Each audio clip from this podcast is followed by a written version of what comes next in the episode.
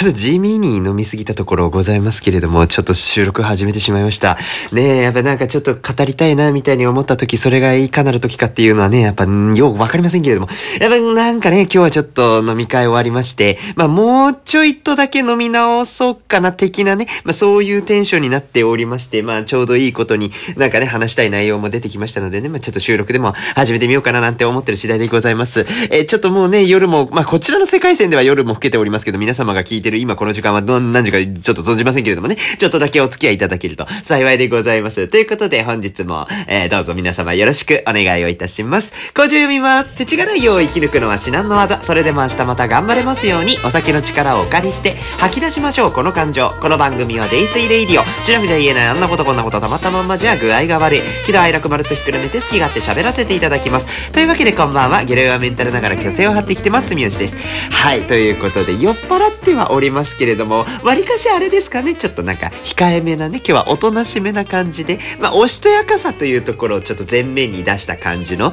酔い方をしておりますけれどもね、まあ、稀にこういうこともね、まあ、ありますわなということでございますよ。まあね、そんなのもいいんじゃないですか？うん、たまにはね、こういう、ちょっと、落としや、おしとやかですね、おしとやかな感じもちょっと出していかねば。ねちょっと、荒い飲み方をしている方だとあまり思われたくはないのでね、柔らかく、柔らかい感じで生きていきたいな、なんていうことを常々思っておりますけれども、ちょっとわけわかんなくなってきたら、さっさくの、サクサク飲みましょうかね。あの、今日なんですけれども、プレゼントいただいたお酒を堪能していきたいと思います。えー、今回ですね、まあ、この番組、デイスイレディオでもうちょこちょこ実はね、あの、お名前だけは出しております。林雄一郎という男がおりましてですね、まあ、私同級生なんでございますけども、今ですね、同級生で同い年なんですが、看護学校に通っておりまして、看護師を目指して、えー、お勉強している男の子なんでございます。のもね、なんか名古屋に、ちょっと旅行に行った時に、あの、ビール買ってきてくれたということで、えー、ぜひ、デイスイレディオでも使ってね、ということで、えプレゼントしてもらいましたので、今日はそちらのビールをね、いただきたいと思います。ゆうちらありがとうございます。ね、今ね、私の手元にはございますけれども、なんともう本当に名古屋のビールとして、もうこれ以上ないぐらい名古屋感のあるお名前でございます。ホッピングシャチというものをね、いただいていきたいと思います。このシャチがいわゆるシャチホコのシャチでございますよね。まあ、名古屋城のイメージでいきますと、あの、シャチホコのね、あの、すごい角度ですよね、シャチホコの角度も。マジでこの背骨折れてんじゃねえかぐらいのね、これクイっていく、あんなのがね、こう、ビャーってこう、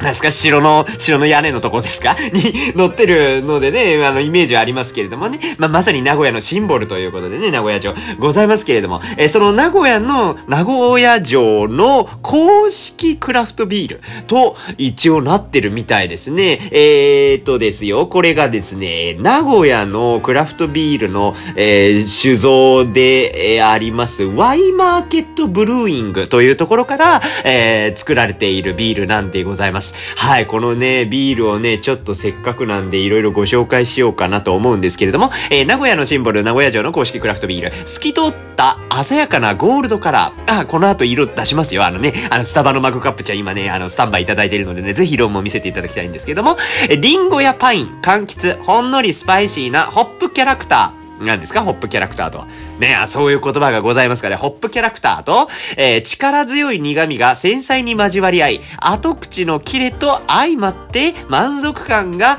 高く喉越し抜群な仕上がり。あ、すごいちょっと私の発音もね、異様な感じになりましたけども、え、きらびやかで力強く、風雅で繊細な名古屋城をイメージし、名古屋城の形容詞いっぱい入れておりますわね。まあ確かにきらびやかで力強く、風雅で繊細なね、名古屋城でございますから、え、多くの方々に楽しんでいただきたいという思いを込めた一杯になっているということでございます。名古屋皆さんは行かれたことございますか？私も名古屋ね、実はね、何度か旅行もそうでございますし、えー、何かしらこう出張まで一回実はあったような記憶があるんですよね。名古屋いいですよね。あの、私、あの、イメージ、すごいあれがあるんですよ。あの、な、ななちゃんね、あの、名古屋の、すごい大きな、あの、人形さんと言えばよろしいですかあの、毎回ね、あの、お着替えをなさって、えその時々によって洋服が変わることで有名なななちゃんっていうのがおりまして、皆さん検索いただいたらね、多分ななちゃんで出るんじゃないですかえ、これでななちゃんって名前じゃなかったらどうしようかね。多分ななちゃんだったと思うんですけども、なんかこうね、名古屋の、あ、そうそう、ななちゃんコレクションみたいなね、ななちゃんの人形、名鉄百貨店でいいんですか？名前の読み方ね。で、そこで、え飾られているナナちゃんっていう大きな大きな人形、身長6メートル10センチだそうですね。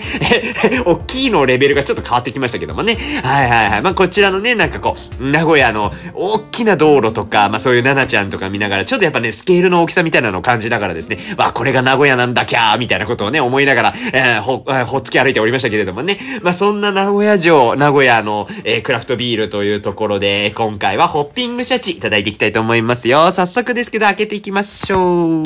よいしょこらしょ。はい。うん、すんげえ溢れた。待って、ちょっと待ってね。思ったより大惨事なので、ちょっとお待ちいただけますか？皆さん。あの、皆さんには見えてないかとは思いますけど、今大惨事です。え、凄まじい勢いでパッシャーン言いましたけれどもね。ちょっとあれかな？振ってたのかな？パシャーって振ってたのかもしれません。これ告げるかな？上手に。あ、いける。いけるかないけるっつったけどあ、ほんとだ、綺麗な金色ね。色がとても綺麗でございますよ、これ。まあ、そうね。確かに、結構、それこそだからオレンジ味の強さがすごい特徴的な感じがいたしますね。ものすごく綺麗な色をしております。あ、すごいね、本当にね、もうまさにゴールドでございますよ。きらびやかな感じがいたしますけれども。飲んでいきましょうか。いただきます。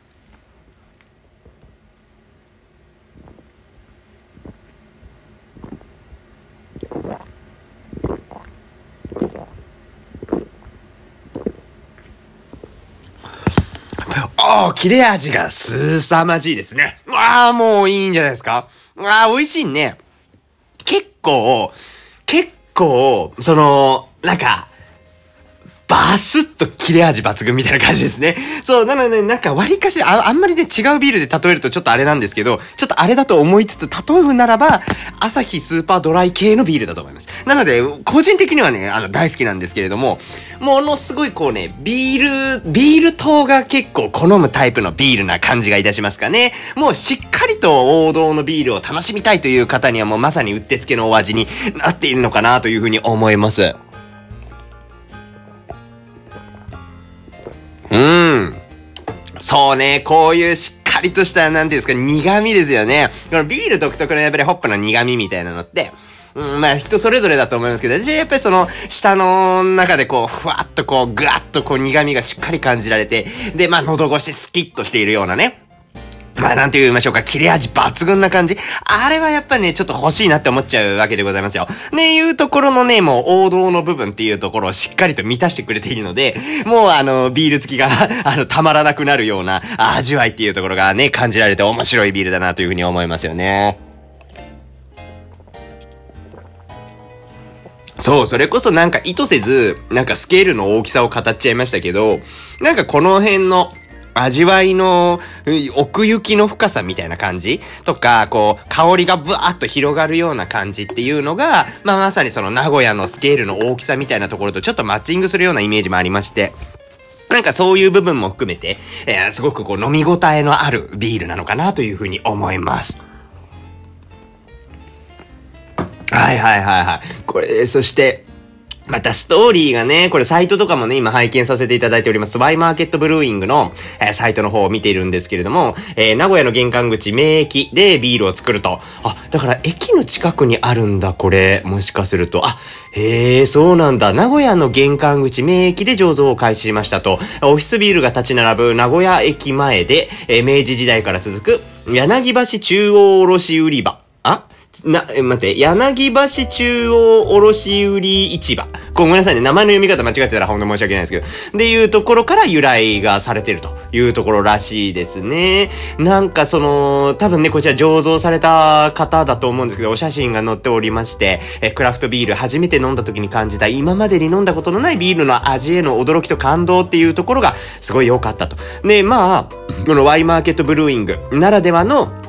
個性的で挑戦的、もちろん美味しいビールっていうところを通して、えー自分たちがあの時感じた感動と、その奥にあるビールの世界の広がり、そして何よりビールの楽しさを多くの人に感じていただきたいと考えていらっしゃるみたいなのがね、コメントで載っておりますけども。いいですよね。ビールの楽しさを多くの人に感じてほしい。ビールっちゅうのは楽しいんですよ。わかるわかる。だってビールね、いくら飲んでも飲み飽きないですもんね。今日ね、割かししこたま飲んできたんですよ。そもそもこのビール飲む前に、しこたま飲んできた割に美味しく飲めてますからね。これも不思議な感覚ですよね、本当にね。いや、もうもうさすがに私もちょっと思ったんですよ。なんか今、今飲んだら、これなんかビールの美味しさをちゃんと上手に伝えることができないぐらいもうビール飲みすぎちゃってないかな、みたいなね、ところを思った割に美味しくグビグビ今言ってるので、多分ビールってすげえねって思いました。ビールってすげえねっていうか、このホッピングシャチがすごいのかもね。うん、すごくね、あの、こんだけ飲んだ後でもなんですけど、すごい美味しく飲めちゃっておりますよ。ほんと美味しいですね。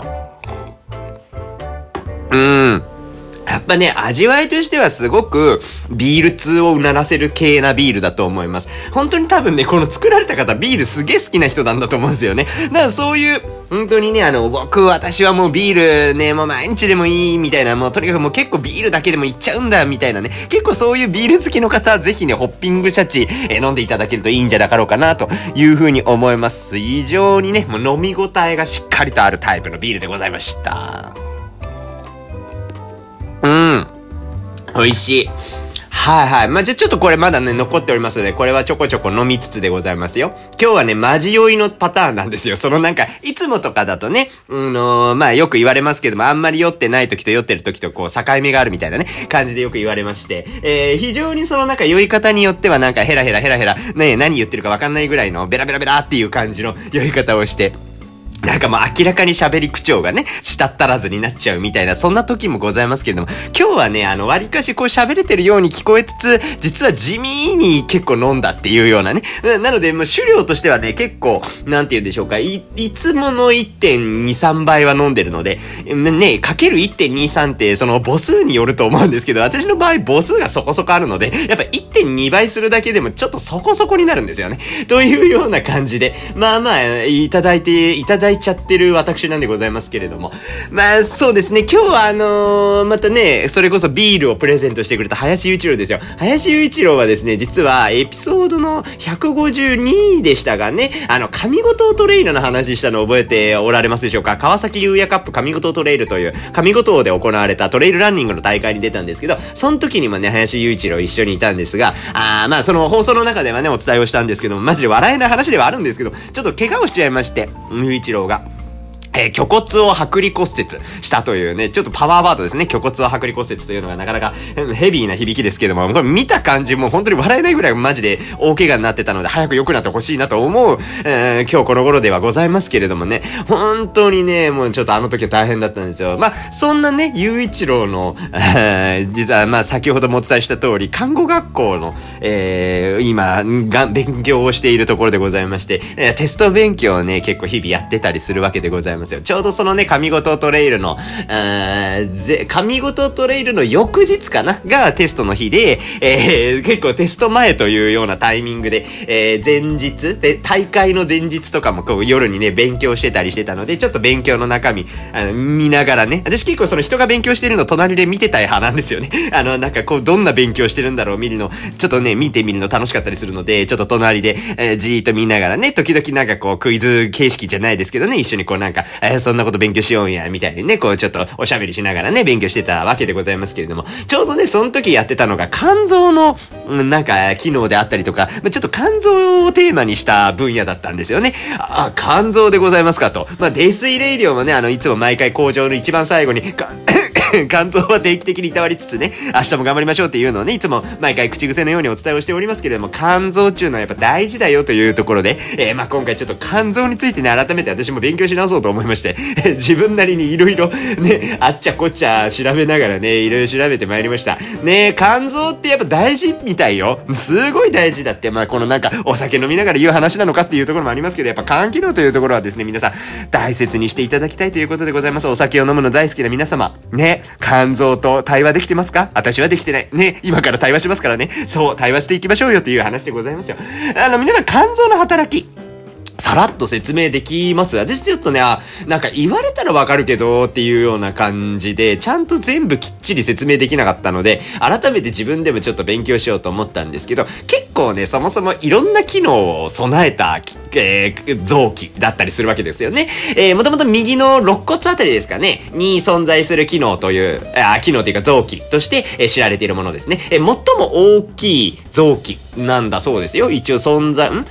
肝臓は右の肋骨に守られるようにして存在する人の体で最も大きい臓器と言われているそうです。体重の約50分の1っていうのもね、えー、言われておりますけれども、肝臓の主な働きっていうのがございまして、一つが、えー、タンパクの合成ないし栄養の貯蔵っていうね、そのエネルギーを作り出すみたいな、まあ、溜め込むとかの方が近いのかな。まあ、タンパク質を作って栄養を溜め込むみたいな、そういう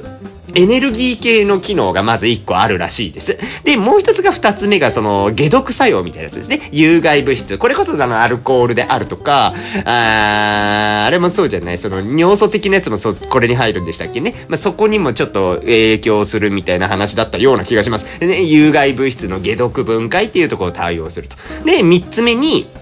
食べ物の消化に必要な単純の合成分泌ってあるので、その消化にも関わってるみたいなね。なかなかえぐくないですか？もうこの時点でね、だからもう一人で3分野担当してるみたいな。これはなんか割かし働きすぎでございますよね。だから職場でこのなんて言うんでしょうか、その職務を割り当てるみたいなことで考えますと、一人で結構重要な部署3個掛け持ちしてるみたいな状態になってるんですよね。ねえ、これだって一つでも欠けたらね、まあまああの体が作っていくの結構大変な話になりますから、割かしこう働きすぎちゃってる系の臓器だったりするわけですよ。んどういうところでもやっぱり肝機能を大事にしなきゃいけないって、まあ単純に肝臓の働きから、ん、学んでも理解ができるところにはなってくるっていうようなお話になりますよね。なんかこれ前にね、それこそいろいろ調べたんですけど、まあ今の肝臓の機能って西洋医学での分類になるんですよね。西洋医学での肝臓っていうものはこういう働きをするよね、みたいな話になるんですけど、昔ね、それこそなんかライターのお仕事の流れで一個だだけなんか調べたので書いた記憶があったなと思って読み返してたんですけど、東洋医学のお話にすると、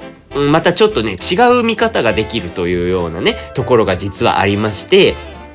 そもそも西洋医学と東洋医学の考え方っていうのが、まずそもそも違うのは違うんですけど、東洋医学における肝臓っていうのは、肝臓の肝の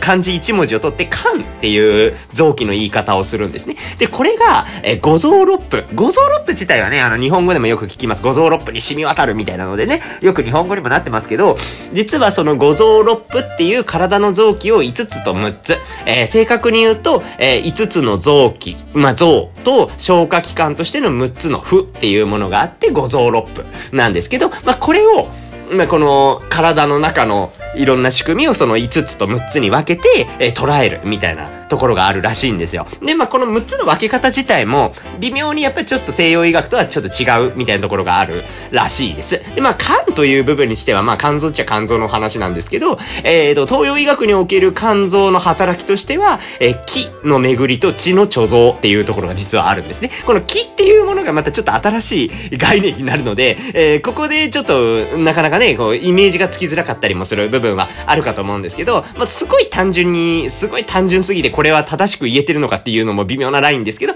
まあ、体のエネルギー源であったり、感情の安定性っていうところにこの気というものが関わる。気っていうのはあの、空気の気ですね。要は気候みたいなイメージもあるかもしれないですけど、そういう気の体の巡りっていうところに実は肝臓は影響してるんだよって考えるのが東洋医学。で、もう一つ、血。これは血っていうのは血、まあ、気、血の血ですね。この血の字は、えー、エネルギーを表してるみたいな感じになるんですよね。だからエネルギーの貯蔵っていう。まあまあ、これは、なんて言うんでしょうか。まあ、西洋医学でも、えー、ね、エネルギーの貯蔵しますよ、みたいな栄養源の貯蔵ですよね、みたいな話は、働きとしてあったかと思うんですけど、まあ、東洋医学では、それをまあ、気と血、えー、気、空気の気と、えー、血液の血ですね。この二つの働きで、えー、肝臓っていうものは大事だよと説明をするというのが実際あるみたいですね。そうそう。だからまあちょっと違いとして、一個その、まあ、感情の安定性みたいな話まで出てたんですけど、体の中をめぐるそのエネルギー源という捉え方みたいな部分が少しやっぱ変わってるんですよね。西洋医学とはまた違う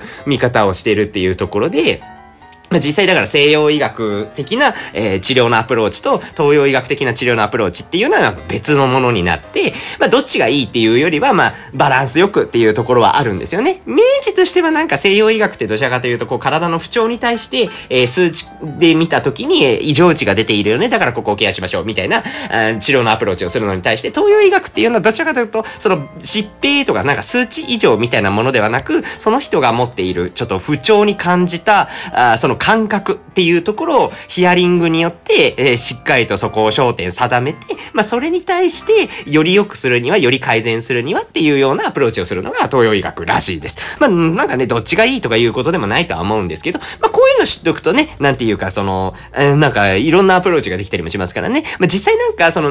結構、薬の治療とかを、えー、いろんな病気でやってて、なかなかうまく自分にマッチしなくて、実際こう、東洋医学に切り替えるとうまくいったみたいな経ケースとかもね、まあ、よく聞いたりはするので、まあ、なんていうか、アプローチの手段が増えるっていうところでは、知識として持っとくのも面白いかな、なんて思ったりはいたしますけどもね。なんか前、そういうのをライターでいろいろ執筆しながら、あなんかこういうの知っておくと面白いよね、みたいなのはちょっと思ってたりはいたしました。そう。で、まあちょっとね、話それましたけど、肝臓でございますよね。まあ肝機能にしては、やっぱりその、まあ私趣味もね、ランニングということでね、よく、まあランニングにまつわるお話もエピソードでいくらか出しているところはございますけれども、やっぱ肝機能はランニングにも影響するるっていうのはね、よく聞きます。いろんなところでね、教えてもらいました。ね、肝機能っていうところはね、だからそのランニングと肝機能の影響みたいな、うん、だから結局、結構、その、まあ、ランニングが終わると、肝臓の数値がちょっと一時的にやっぱ疲労して下がるみたいなね、話がよく出てたりするわけですよね。だからまあそれほどその、ランをした時に肝臓っていうところが一緒にこう、ね、まあ内臓揺れるみたいなね、言い方をしたりもしますけれども、まあ、ものすごくこうダメージを受けるっていうところがあるので、結構そのケアというかね、な体の中のケアっていうところも大事だよね、みたいな話がよく出てきたりしますかね。ね、これって本当なんだっけっていうところでちょっと論文とかも調べてみたんですけど、マラソンの肝機能に及ぼす影響っていうのは、わりかしいろんなところでどうも数値化されているようで、まあ一個ちょっといろいろ見てみたところ、やっぱなんかその、血清の、まあ酵素、あ合ってるかなこれね、血清酵素ですね。血清酵素とかの数値とかをいろいろ走った後、これもね、なんかね、研究内容としてはフルマラソンを走った後のランナーの走る前と、えー、走る前、走った直後、あと2週間経った後、1週間経った後みたいな感じで、えー、数値で取っていったりした時に、結構やっぱね、2週間後ぐらいにならないと回復しないみたいなデータになったんですって。で、そういうのを見ると、やっぱりフルマラソン、まあ、この論文はね、結論それでつけてるんですけど、フルマラソンを走った後は少なくとも2週間ぐらいはトレーニングの量っていうところをちょっとちゃんと考えた上で休養する調整が必要だよねっていうような結論に持ってってるみたいな話になってました。まあ、なんかね、やっぱりどうしてもその、実際にものすごい追い込む練習した時にもう体がしんどすぎて無理みたいな。翌日普通に走ろうと思っても絶対無理やべえみたいなね。そのなんか足のしんどさみたいなところはまあわかりやすく出たりもすると思うんですけど、結構中ね、体の臓器のしんどさみたいなところはね、割かし、ね、走ってる人とかだと結構ね、あの、感じていただける部分あると思うんですけど、なかなかね、結構鍛えるのも大変ですしね、ここが結構、ね、これさえなければね、もっと頑張って練習できるのになって思ってらっしゃる方も多いんじゃなかろうかなっていうふうには思います。これでいくとトレイルランナーっていうものはまたちょっと別次元になってきますよね、本当に。そのなんかやっぱ労働の皆さんね、もちろんそのなんか大会前にお酒を飲む方っていうのは労働になりますと結構少なめになってきますが、トレイルランニング、特にその九州のトレイルランニングの文化として、えー、前日に前夜祭するっていうね、まあ結構普通に飲むみたいなのって、割かし文化になってるよねっていう話を、ここ最近何回かでいろいろやってたかなと思うんですけれども、うん、本当にそうでございまして、まあ当然ながらね、先ほどもお伝えした通り、やっぱ肝機能が走った直後に結構影響出るぐらい、やっぱダメージを負うっていうような話になってくると、まあ当然ながら酒を飲むことでも肝臓って働いてしまいますよね、解毒作用として。ね、あの、そこに機能をしますので、まあ、追い込みがすごいわけですよね。前日にお酒飲んでだいぶ追い込んだ上で、えー、その翌日にはランニングをしてまたこれも追い込むということで。まあなんかよくね、その、あれですよ、二日酔いは走ってるうちに治すみたいなね。まあそういうなんか、ね、すごいスポコンみたいな感じで、えー、対応される方も多いかと思うんですけど、あれは実質、なんか治ってるわけじゃないらしいですね。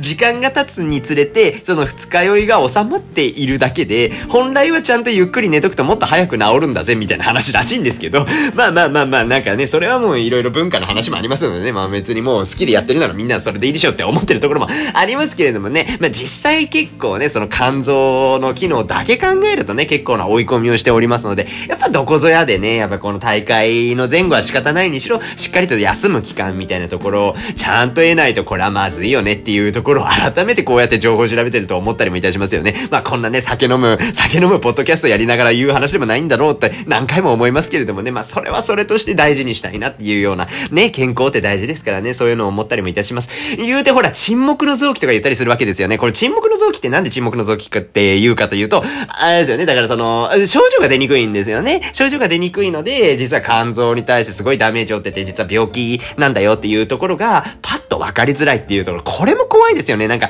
明らかになんかちょっと、あ、まあ、これはもう、え、ちょっとなんか、おかしいぞ、ここ、心臓がおかしいぞとか、そのなんか、足の痛みとかだったら、うわ、あの、膝がめっちゃ痛いみたいなのとかさ、そういうのって分かりやすいわけでございますけども、その、ね、肝臓が今これ来てるわっていうのが実は分かりにくいみたいなね。えー、それ怖いですよね。なんか一発でね、分かりゃね、あの、なんかちょっと早めに気をつけて病院行ったりとか、早めに気づいてケアをしたりとか治療したりとかっていうところも手がつけやすいとは思うんですけれども、難しいようですよね。なんかもう知らない間に肝硬変みたいになってたらもうそんなの嫌でございますからね。肝硬変といえばフォアグラでございますけども、フォアグラってね、あの、美味しいやつありますよね。美味しいやつありますよねっていうのもね、あの、ガチョウとかアヒルの肝臓ですよね。これも冷静に考えたらすごい話ですけど、あれってガチョウとかアヒルの肝臓を肥大化させるんですよね。めっちゃ食わせて太らせるみたいな。で、これなんかね、どうもその渡り鳥、まあガチョウとかアヒルとかもそうだと思うんですけど、なんか鳥が長旅をする前にエネルギーを蓄えるらしいんですよ。で、そういう習性を利用して、えー、まあ必要以上に餌を与えるというような形で、えー、む、まあ強制的に脂肪肝を作り出すみたいな感じらしいんです。なのでまああんなね、トロトロしたこう、まあまさにこう脂肪というかね、深みのある美味しさみたいなところは出るので、まあ美味しいのは美味しいんですけど、冷静に考えたらすごい作り方してますよね。で、まあこれをなんか人間も怒っちゃうとか、ごめんなさい、ちょっと急にくしゃみって。ね、思っちゃうと結構怖いですよね。なんかその、肝硬変とかなるでしょ。だから、あれですよね。だから人間の話をしますと、まあ正常な肝臓の状態があって、これがなんかまあアルコールであったりとか食べ過ぎとかも全部そうだと思うんですけど、だんだんここに脂肪がついていて脂肪肝みたいな状態になって、で、脂肪肝ってさらに、えー、そこから炎症が起こると脂肪性肝炎っていうのに、えー、まあ悪くなっちゃうんですよね。で、脂肪性肝炎がさらに悪化すると、し、肝硬変って言ったりとか、まあ悪くなると肝臓癌みたいなね、そういう話が出てくると。いうような話らしいですね。まあ一般的にはその食べ過ぎもそうですし、あと運動不足とかですかね。っていうところも、えー、要因としてはあるんですけれども、やっぱここ気をつけないとですね、えー、いけないよねっていうところでよく言われてたりはいたしますよね。観光編ね。な、あの、なんか観光編系で一番私本当に嫌だなって思ったのは、一回なっちゃったら、その対症療法しかないみたいな。そのなんか根本、えー、なった後治せるかっていうと治せないんじゃなかったですっけ？治療薬ないですよね、脂肪肝自体に対するですね。そう、特効薬みたいなのがないので、やっぱり食事療法とか運動療法とか、えー、少しずつ良くしていくっていう方法でしか、なんとかできないっていうのが、結構この肝、あまあ、脂肪肝対策の難しいところでして、やっぱり、ちゃんとやらないといけない。生活習慣がものすごいダメージを与えがちなので、ここはもう本当にマジでいたわらないと危ないよねっていうようなことがよくいろんなサイトでは言われておりますかね。まあまあ怖いですよね。だからそのね、本当に私も、えー、どうしようなんかちょっとやっぱ減らした方がいいのかななんか泥酔レイディオの回数。ねなんか、えー、そこそこね、最近ちょっと仕事で忙しかったりするので、一時期ものすごいもう2、3週間ずっと出し続けるみたいな、もう1日欠かさず毎日配信ぐらいの勢いでやってたので、飲んでる量としては、まあ1日1巻ぐらいのペースでは開けてたんですけど、1日1巻っていうのはあくまで放送内の話であって、それ以外でも飲んでるわけですよ。で、すると、やっぱちょっと飲む量多いよねっていうところで、うーん、なんか、最近はちょっと仕事忙しくなって、5日に1回ちょっと1本休みの日が1日分開くみたいな感じになってるので、まあそれはもうリアルににちょっと飲んでない日が続いてたりもするんですよね。っていうようなところもあるんですけど、うん、単純にね、でもそれでもまあまあ飲んでるのでね、ちょっと色々考えちゃうよねって思ってたりはしますね。なんかまあね、私結構その健康、健康、まあなんて言うんでしょうね、そのなんか、うーん、まあ、心の健康のためぐらいには思ってはいますけど、とはいえ体は正直なんでね、やっぱその辺はちょっとバランス見ながらっていうのはちょっと思ってたりはいたしますかね。なんか話それますけど、肝臓系で思うのが、その、割かしね、その、どうなんでしょうね。まあ、どう鍛えたらいいんでしょうね、肝臓って。まあ、なんか鍛えられるもんならね、鍛えたいなと思いますし、なんかその、外部刺激でね、なんとかなるのかなって思うと、外部刺激でなんとかなるケースなんて聞いたことないですからね。そのなんか、例えば僕、あの、ボディーブローみたいなの食らわしたら、肝臓強くなるのかみたいなね。そんなわけないけど、まあ、そんなわけないわな。なんか、リバーブローとか言いますよね。それこそなんか、前それこそ私なんか喋りましたよね。格闘技系の話ね。なんだっけ？格闘競技系の話はエピソード何でしたかね？えっ、ー、と、91、エピソード91強くあれっていうやつで、もともと実は総合格闘技とか習ってたよとか、社会人プロレスの団体に一時期所属してましたよみたいな。で、ちっちゃい頃実は空手やってたんですよねみたいな話をいろいろしてた中で、まあそれこそ、この 肝臓のね、そのボディーブローみたいなところ、まあリバーブローって言ったりするらしいんですよ。リバーブローのリバーが、あの、肝臓のレバーと同じ語源らしいんですけど、まあ、そういうなんかこう、腹の溝落ちあたりにガッってこう、パンチが入るみたいなね、ああいう状況って結構やっぱ格闘技、特にその打撃系やってたら、わりかし遭遇するものなんですけど、ちょっと恐怖なんですよね。やっぱ一回あれを経験するとあの恐怖ってよくわかると思うんですけど、結構ね、サイトとかでそれこそなんかボディーブローみたいなので調べると、いろいろ出てきはするんですよ。なんかボディーブローの何が、何が効くのかみたいなので、例えば結構今普通に見たやつそのまま読みますと体力が消耗しちゃうとか、痛みや不快感を与えるとか、えー、防御の隙をつくみたいな。ね、その、あ、あ、顔、顔面とかちょっとガードしがちだと思うんですけど、まあ、割かしその、あ、顔面行くぞと見せかけてボディ行くみたいなのでね、結構その予測が難しかったりもするわけですよ。みたいなので、まあ、攻撃手段として結構有効だよね、みたいな話はあるんですけど、なんかね、そもそもね、このやっぱ、ボディーブローとかリバーブローの一番怖いとこって、あ、息が止まるんですよ。俺はやられているから、めっちゃわかるんですけど、モックス入った時に、ガッて息が止まるんですよね。で、もう、あ、どっちかっていうと吐けないになるのかな。だから、吸ってばっかりになっちゃって、え、え、え、え、みたいになっちゃうみたいな。でもそのままもう息がもうできないってなるともううずくまる以外ないから、もうそのまんまもう試合続行できなくなっちゃって、うずくまって、まあそのままね、もう、うん、次の試合、まあなんて言うんですか、そのまま立ち上がれないってなるともうそのまま負けになっちゃいますし、まあそっからね、なんとかこう、息戻すっていうところがどこまでできるかみたいなところが、まあ試合上はすごい大事になってくるんですけど、まあ怖いですよね。やっぱね、こう、肝臓あたりをガッといった時のあの息ができなくなる感じっていうのは、なんか未だに残ってたりはします。結構怖い話でね、本当に。あの時もね、多分肝臓結構ダメージ来てたと思うんですよね。これやっぱ外部の刺激からも結構肝臓ににいろいろ至らんところで結構ガッとダメージ来てたんじゃねえかなって思ったりもしますよね。ねえ、そういう意味でもやっぱりね、今まで、今までそう思うと肝臓に対してすごい手荒なことしてたかもしれない。やっぱ私ちょっと肝臓に対してはちょっといたわりを持って生きていかなければならないななんて改めて思ったりするんですけど、実際その肝機能をね、良くするにはってどんな生活をすべきかっていうのも合わせてちょっと調べてみたんですよ。したらやっぱりもう本当にもうベタな話ですけど、飲酒をほどほどにしてバランス、栄養バランスの取れた食事をとり、適度な運動をしましょうっていうのが出てきますね。もうなんか王道よね。だから生活習慣病の、うん、もうならないためにはどうすればいいかでよく出てくる、もう食事と運動ですよ。もうこれはもう、もう王道の対策になるわけですから、やっぱどんなものでもそうなんでしょうけども、まあ、肝臓もまさにそうなんですよね。もう本当に栄養面。栄養面については、まあ、よく言われているもので言うと、まあ、タンパク質、ビタミン、ミネラルを含んだものをしっかり食べましょうとか、あともうちょっと具体的なので出すと、えー、タウリンみたいなのがいいらしくって、例えば貝類とかね、タコとかエビとかの魚介類ね、の方が結構肝臓の解毒作用を高めるみたいな話をよくしてますもんね。えー、とか、まあ、スナック菓子とかインスタント食品がどうしても負担になるので、まあ、そこはちょっと控えた方がいいよね、みたいなのとか、まあ当然加工食品の塩分だとか、あと脂肪もね、取りすぎは良くないよね、みたいな。もうほんとベタな話ですけど、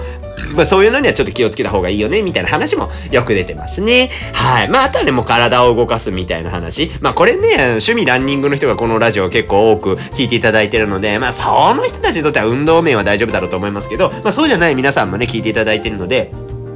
まあ、なんて言いましょうか。ちょっとたまにはね、遠くに歩きで出かけるとか、まあ、そんほどそれぐらいでもいいらしいですよ。まあ、なんか、目安書いてあったかななんかね、ちょっといろいろ調べた時になんて書いてあったあ、そうそう、1週間に150分以上みたいななんか数値の目安。まあ、これがね、何をもとにそう言ってるのか、ちょっと、今一つわからんけど、このなんかちなみにね、こう、病院のサイトみたいなところで、えー、見てるんですけど、まあ、そういうね、なんか、例えば1週間に150分以上みたいなのも言われてたりするので、まあ、1個の目安としてはいいですよね。まず始める上で、まあ、1週間に150分以上うん、7で割ると、7、24で20分、まあ20分ちょいですよ。1日20分ちょい、えー、体を動かしましょうみたいなのだと、まあまあ、始めやすいっちゃ始めやすいんでね。まあそういう感じのことをやるといいらしいでございますので、えー、もし何かしらね、運動不足だなとか、えー、ちょっと最近お食事の栄養バランス偏ってきたなみたいな方、ちょっと食事に関して私もそうだなと思って今ブーメラン突き刺さってるところですので、改めて気をつけていきたいななんて思う次第でございます。ね、まあそれでいきますと、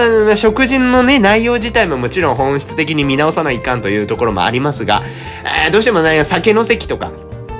っていうのはもうサラリーマン時代からやっぱずっとありまして、どうしてもここは飲まなきゃいればなりませんわねっていうようなタイミングみたいなのはどうしても働いてるとあるわけじゃないですか。そそんなのはみんなありますわね。で、うちね、その、だから、まあ、前職がハーブ健康本舗という通販会社です、みたいなのは、この放送でもね、何度も何度もお伝えをしている部分ではありますけれども、この放送というか、このデイスイレディオだよね、いろんなエピソードでお伝えをしてかったかと思うんですけど、通販会社なのでですね、まあ、うち健康食品を扱う会社でしたので、えー、実はその、ウコン系の商品もね、実は1個出してたりするんですよ。これ今だにね、あの、発売してるんですけど、カロピタウコンっていうね、えー、カロピタウコンはちょっと出しとこうかな、サイトでね。カロピタウコンっていうのは、もうこれ本当にね、私が入社してちょっと経ったぐらい、本当に、ちょっと経ったぐらいに、えー、発売開始したので、割かしなんか個人的な動機ぐらいの感じなんですよね、感覚としてはね。だからもう全然なんていうか、親しみのある商品の一個にはなってる、なそういうね、なんかこう、一緒に頑張ってきたよね、俺ら、みたいな感じの親しみの良さね。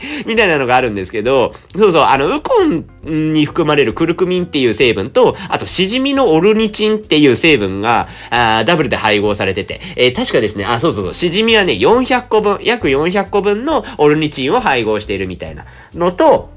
まあ、あとはウコンに含まれるクルクミンね。クルクミンはね、配合量がっつり入れ、言ってないのかな？あ、50ミリ、50ミリ入れてますね。っていうのを1回分3粒中に入れてたんですけど、あまあなんかあんまりね、私がその飲み方についてギャーギャー言うのもちょっとあれなので、あくまで個人の感想と思って聞いていただければと思うんですけど、あの1回分が3粒なんですが、一応ですね、あの、目安として3から6粒、1日に3から6粒を目安に水またはぬるま湯でお召し上がりくださいっていうお召し上がり方になってるんですよ。で、これ他の健康補助食品も言えることだと思うんですけど、基本的に、えっ、ー、と、いっぱい、一回にいっぱい飲んでしまっても大、健康上問題ないかっていうところを、必ず成分単位とかでもあり、商品単位でチェックしてるものなんだったりするんですよね。で、このカルピタオコもまさにそうで、いっぱい飲んだ時に体に悪い影響ないかっていうところは、ちゃんと確認がされてたりするんですよ。だから、まあ、一応目安通り飲むっていうところが大原則ではあるので、1回3粒って言ったら1回3粒なんですけど、別にそこにこだわりすぎなくても大丈夫というか、あくまでこれ健康食品になりますので、まあ3粒以上、例えば1日6粒飲んだとしても、あの健康じゃもちろん問題ないですし、まあちょっと安心感違いますよね。やっぱね、成分量とかね。1回に取れる成分量が変わってくるので、まあ、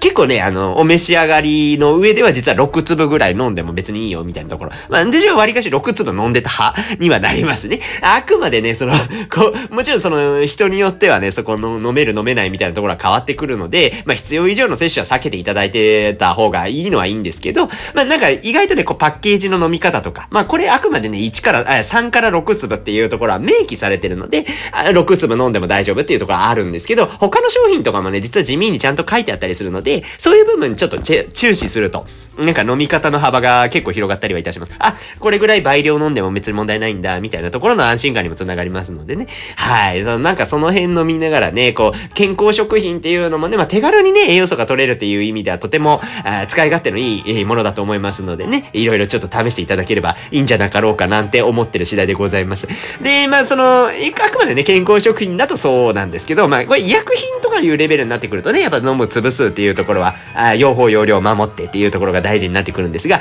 まあその肝機能系でね、今医薬品レベルになってくると、まあこれも第3類の医薬品なので、割かしその、第2類とか第1類とかいう、もう本当にきっちり用法用量守らないとダメよ、みたいなタイプのものよりはちょっとハードルが下がるというか、ちょっと飲みやすくなるみたいな、えー、ところはありますけど、私はハイチオール C にはですね、いつも助けられてるところはありますね。ハイチオール C も結局、あの、ビタミンの力で、肝機能を助けるみたいな、えー、作用基準なんですよね。で、それで、まあ、二日酔い対策にもいいし、えー、肝機能にアプローチすることで、なんか美肌っていう部分にもいい影響を与えるっていうところが、あ研究結果で分かっているので、ハイチオール C とかまさにそうなんですよね。結構その肌訴求みたいなことを結構パッケージでやってるパターンのものもある、うん、ものもあるんですよね。えー、結構そのハイチオール C シリーズみたいなのを見たときに、結構美容訴求の、えー、ものになってたりとか、あるいはもう二日酔いと美容訴求と両方入ってるみたいなね、感じで、えー、いろいろと訴求が変わってたりするので、結構パッケージとかも見てみるとね、面白かったりはするんですけど、で、じゃあ個人的にはもうこの二日酔い対策という部分に関しては、このハイチオール C 様々だと思っていて、これはもう会社員時代からですね、どうしても飲みすぎるっていう時がございましたので、まあどうしてもこれはまずいっていう時にはちょっとハイチオール C をね、拝借させていただいていた記憶がございますし、未だに、未だに使わせていただいております。本当にね、えー、ハイチオール C 様々って、もう本当にね、まあそれこそ今日もちょっとこの後飲んでから寝ようかな、みたいな感じには思ってるんですけども、やっぱちょっと飲んどくとですね、安心感があったりいたしますので、まあ本当になんか、ここまでね、あの、ラジオ聞いてらっしゃる方で、えー、もうずっと二日酔いになるぐらい飲んじゃうんだよねっていうような、まあ私と共共感がすごい方がどこまでいらっしゃるかわかりませんけど、まあ万が一ね、もしまだ試したことないよっていうような、うん、ことでございましたら、配置おるし、ぜひ、あの、試していただければというふうに思います。結構ね、あの、ちゃんと聞きますのでね。はい、いいかと思います。はい、そんなこんなでね、なんか知らんけど、肝臓の話を今日はさせていただきました。まあ、肝機能ってね、改めてですけども大事ですけど、ね、お酒を減らすというところが、まあ一番の近道なんじゃなかろうかと思いますよ。泥水レイディオのコンセプトガラッとね、ぶつかるようなことを言いましたけれどもね。